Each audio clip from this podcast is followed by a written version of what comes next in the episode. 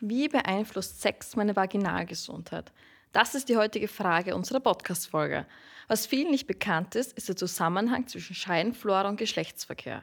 Denn beim Sex werden die Bakterien mit jenen des Partners ausgetauscht und auch vermischt. Was dann im Vaginalmikrobiom passiert, hängt davon ab, wie die vorhandenen Bakterien in der Scheide auf die neuen Bakterien des Partners reagieren. Die Folge sind oft Blasenentzündungen. Herzlich willkommen zu OmniTalk, der Podcast, der dich über deine Gesundheit aufklärt. Herzlich willkommen zur heutigen Podcast-Folge. Wie ihr bereits erfahren habt, behandeln wir das Thema Sex und Vaginalgesundheit. Jetzt möchte ich gleich mal zu Alex starten, die heute mit mir diesen Podcast aufnimmt. Alex, kannst du uns etwas über das Vaginalmikrobiom erzählen? Ja, sehr gerne, Florentina. Also grundsätzlich hat ja jede Frau in ihrer Vagina ein eigenes selbstständiges Mikrobiom. Also es wird auch als Vaginalmikrobiom bezeichnet. Und dieses besteht hauptsächlich aus Lactobacillen oder vielleicht kennst du es besser unter, den, äh, unter der Bezeichnung Milchsäurebakterien. Und mh, mm, diese Milchsäurebakterien, die sind jetzt in der Lage, den Zucker, der auf natürliche Weise quasi in meinen Scheidenzellen vorkommt, in Milchsäure umzuwandeln. Und dadurch entsteht ein saures Milieu, was ich eben in meiner, Vaginal, äh, in meiner Vagina vorfinde. Und über den Darm oder halt auch über Sex können hier äh, krankmachende Keime übertragen werden und dann die verschiedensten Infektionen eben auslösen. Und auch zum Beispiel bestimmte Körperflüssigkeiten, wo eben auch das Sperma des Mannes äh, dazugehört, ähm, werden natürlich beim Geschlechtsverkehr ausgetauscht und die können den pH-Wert in der Scheide eben verändern. Zum Beispiel das Sperma ist äh, basisch. Jetzt trifft ein, ein saures Milieu, die wir in der Vagina haben, auf ein basisches Milieu, was wir jetzt vom Sperma haben. Das heißt, der pH wird erhöht. Und somit können dann eben auch ähm, Probleme nach dem Sex äh, sehr, sehr häufig eben die Ursache sein. Im Normalfall ist es aber so, dass natürlich ähm, unsere Scheidenflora schon in der Lage ist, dieses schützende, saure Milieu auch nach dem Sex wieder ähm, gen schnell genug wiederherstellen kann, sodass eben ein dauerhafter Schutz bestehen bleibt. Okay, alles klar. Äh, eine Freundin von mir klagt immer wieder über Blasenentzündungen nach dem Sex. Äh, warum ist das so? Oder warum passiert das? Mhm. mhm. Also der Zusammenhang zwischen Blasenentzündungen und Sex ist bei vielen Frauen eigentlich äh, ein Thema. Und ähm, es gibt auch einen eigenen Begriff dafür, der dafür geriert worden ist, nämlich das ist die Honeymoon-Zystitis. Das heißt, es ist eine Blasenentzündung, die eben durch den Geschlechtsverkehr ausgelöst wird. Warum gerade Honeymoon? Äh, früher hatten eben viele Frauen ihr erstes Mal in der Hochzeitsnacht und litten danach eben an den typischen Symptomen, wie zum Beispiel häufiger Harndrang oder auch Brennen äh, beim Wasserlassen. Und heutzutage ähm, erkranken aber immer mehr Frauen eben an dieser Honeymoon-Zystitis. Und früher war es eben so, dass es eben genau halt in den Flitterwochen passiert ist und daher kam der Name. Was passiert jetzt ähm, durch ähm, diesen häufigeren Sex? Ja? Ähm, durch diese häufige Reibung, die halt dann auch passiert ähm, und eben diese Überbeanspruchung von ähm, meinem Intimbereich ähm, steigt eben das Risiko, dass hier fälschlicherweise auch äh, Bakterien aus äh, dem Darm, vor allem voran eben zum Beispiel E. coli-Bakterien, also Escherichia coli, die ähm, eigentlich Hauptverursacher sind von, also für die Blasenentzündung, hier in die Vagina eintreten können. Das Ganze wird dann noch begünstigt, äh, wenn eben schon diese Reizung vorhanden ist, wenn diese Entzündung dann noch dazukommt und ähm, somit können diese Beschwerden entstehen.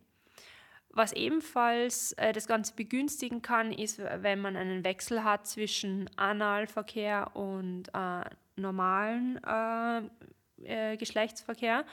Das heißt, äh, da sollte man auf jeden Fall auch aufpassen, äh, wenn man Analverkehr hat, dass man nicht ähm, nachher quasi wieder zum normalen Geschlechtsverkehr wechselt. Genau, und was halt eben passiert ist, dass die ähm, äh, Bakterien jetzt eben aufsteigen können ähm, in die Blase, die Blasenwand reizen und somit eben diese Entzündung entsteht. Und es ist ja zum Beispiel so, dass äh, ein häufig ein neuer Sexualpartner ebenfalls äh, hier das Ganze begünstigen kann, weil eben die Bakterien der Frau eben diese neuen Mikroorganismen von, von dem Mann noch nicht kennen und ähm, sich zuerst einmal, man kann sagen, ja, dass das Vaginalmikrobiom hier äh, daran gewöhnen muss. Und wenn man jetzt eben sehr, sehr häufig ähm, auch ähm, wechselnden Sexualpartner hat, dann kann das ebenfalls vorkommen. Okay, aber was ist die Ursache für wiederkehrende Blasenentzündung? Vor allem im, in Bezug auf Sex. Mhm. Also was das Problem ist, ist eben, ähm, dass sich viele dieser Bakterien, also vor allem man hat hier in Versuchen mit Mäusen eben gesehen, dass es zwei verschiedene Bakterienarten gibt, die eben gerade für diese wiederkehrenden Entzündungen verantwortlich sind. Das ist nämlich einerseits, was ich vorher schon genannt habe, das Escherichia coli, aber eben auch zum Beispiel Gardnerella vaginalis.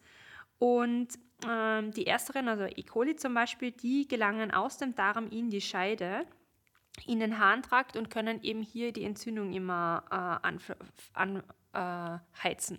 Das heißt, wenn ich im, im Darm halt schon eine hohe Belastung habe mit ähm, Escherichia coli, dann kann es sein, dass ich hier äh, das Ganze immer wieder ähm, in die Blase auch bringe und dann eben diese Blasenentzündung immer wieder kommt.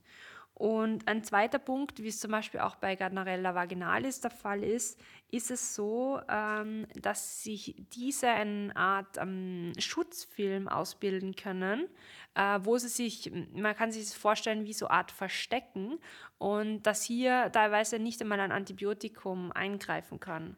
Das heißt, ähm, es wird zwar Antibiotika gegeben, die Beschwerden klingen ab, aber sobald der Biofilm wieder aufbricht, oder zum Beispiel das Immunsystem heruntergefahren wird, dann können diese äh, quasi wieder ihr Unwesen treiben und die Entzündung wieder anheizen. Und dann geht das Ganze von vorne los. Das ist ein richtiger Teufelskreis, der da teilweise entsteht. Und den kann ich nur durchbrechen, wenn ich wirklich schaue, dass ich ähm, mein Darmmikrobiom und mein Vaginalmikrobiom ähm, wieder aufforste mit guten, vermehrungsfähigen äh, Bakterienstämmen. Okay, super, danke für den Tipp. Den kann ich gleich meinen Mädels weitergeben. Und ich muss auch sagen, eine Blasenentzündung ist wirklich sehr lästig und hartnäckig und auch sehr schmerzhaft. Ähm, ich würde natürlich alles tun, um das vorzubeugen. Was kannst du mir da empfehlen, Alex? Also es gibt verschiedene Wege, wie man hier quasi der Zystitis, also der Blasenentzündung, vorbeugen kann. Ähm, das, was man auf jeden Fall sofort umsetzen kann, ist, dass man nach dem Geschlechtsverkehr auf die Toilette geht und einfach einmal äh, quasi die äh, Bakterien wieder hier ausspült, die quasi vom, vom Mann mitgegeben wurden. Eine weitere Maßnahme in der Vorbeugung ist, dass man auch immer den Unterleib schön warm hält. Denn äh, was passiert, wenn ich jetzt zum Beispiel auf ähm, ja, kalten Untergrund sitze oder so oder mein, mein Unterleib generell kalt wird, ist, dass meine Immunabwehr gehemmt wird und ähm, quasi die Durchblutung nicht mehr so vonstatten geht und somit ich meine eigene Immunabwehr schwäche. Und das führt dann ebenfalls dazu, dass ich hier anfälliger bin, ähm, einen Harnwegsinfekt aufzureißen. Wichtig ist natürlich auch Intimpflege, aber man sollte es halt nicht übertreiben, denn äh, was passiert, wenn ich jetzt zu viel äh, Intimhygiene betreibe, ist, dass ich meinen pH-Wert hier angreifen kann. Das heißt, mein saures Milieu, was ich habe, das sollte sauer bleiben. Äh, wenn ich jetzt zum Beispiel äh, mein normales Duschgel verwende, was vom pH-Wert her von der Haut zwar auch ähm, leicht sauer ist, aber trotzdem ähm, höher als wie das, was ich in der Vaginalflora habe. Das heißt, ich sollte hier wirklich spezielle Intimhygiene verwenden für den Intimbereich. Und was ebenfalls geht, ist ganz normal lauwarmes Wasser, mit dem ich mich hier reinigen kann.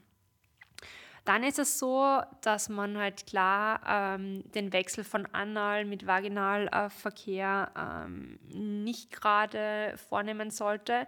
Also wenn dann eben dazwischen eben immer ähm, reinigen und was ich ebenfalls machen kann, ist, dass ich hier gute vermehrungsfähige Bakterienstämme zuführe. Also in Form von Probiotika zum Beispiel, die meine äh, ja, eine unterstützende Wirkung auf die Scheidenflora haben.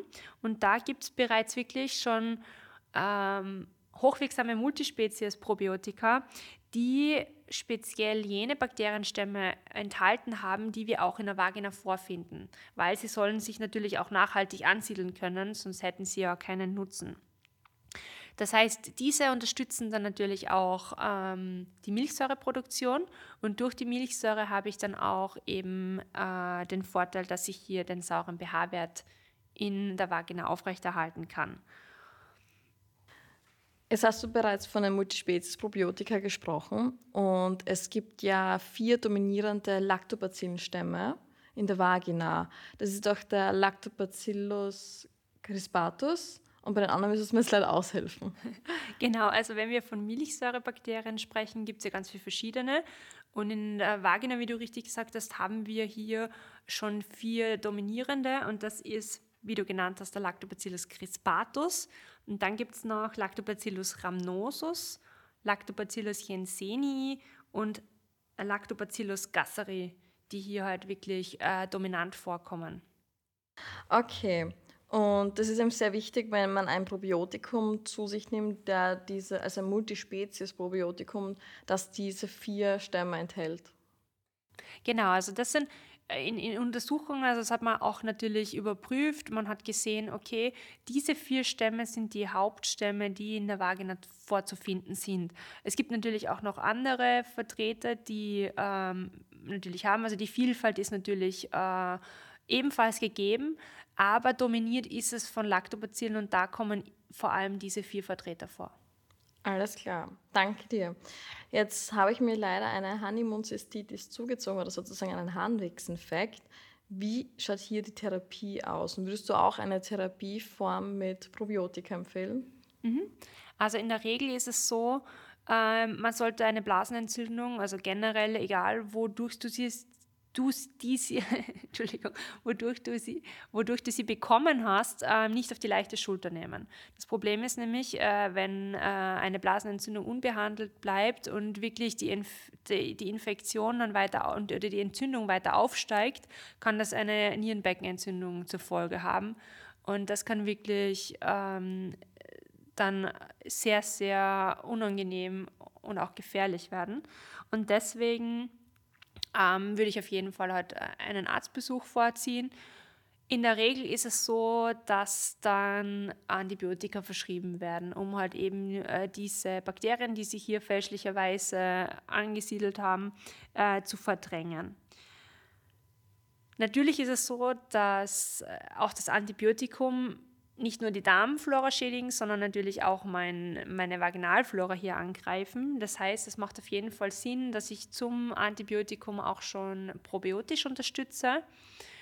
Ähm, es gibt auch von der pflanzlichen Seite her äh, gute Mittel, die man da noch zusätzlich einnehmen sollte. Man sollte auch ausreichend trinken, äh, damit die äh, Blase zum Beispiel auch gut durchspült ist.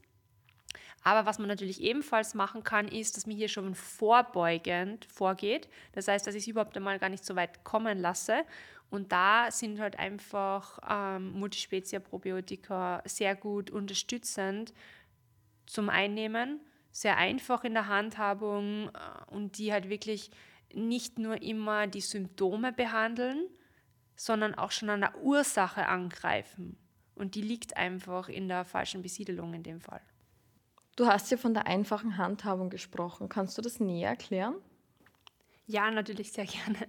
Es gibt ja verschiedene Anwendungsmöglichkeiten. Also neben mm, Vaginalzäpfchen oder Vaginalkapseln, die man einführen kann, ähm, gibt es ja auch ein spezielles ähm, Produkt, das ich oral einnehme. Also was wirklich äh, die natürliche, der natürliche Weg meiner Besiedelung darstellt in Form von einem Pulver, das ist Omnibiotik äh, Flora Plus, wo ich halt äh, meine Bakterienstämme in Form von einem Sachet habe, die ich vorher in einem Glas Wasser eine Minute aktivieren lasse und die ich einfach trinke.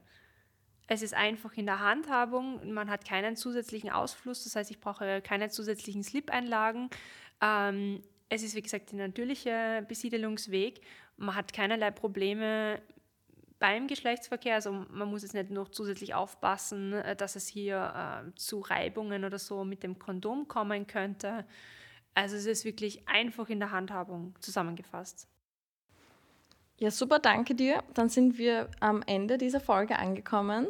Falls ihr noch Fragen habt, wie gesagt, könnt ihr euch immer kontaktieren. Wir haben auch bereits eine Podcast-Folge aufgenommen zum Thema Blasenentzündungen, falls ihr euch noch weiter darüber informieren möchtet. Oder ihr besucht einfach unseren Blog oder die Webseite. Auf Social Media sind wir, wie gesagt, auch immer zu finden. Da könnt ihr uns folgen und dann werdet ihr immer die neuesten Aktivitäten und Informationen werden euch ausgespielt.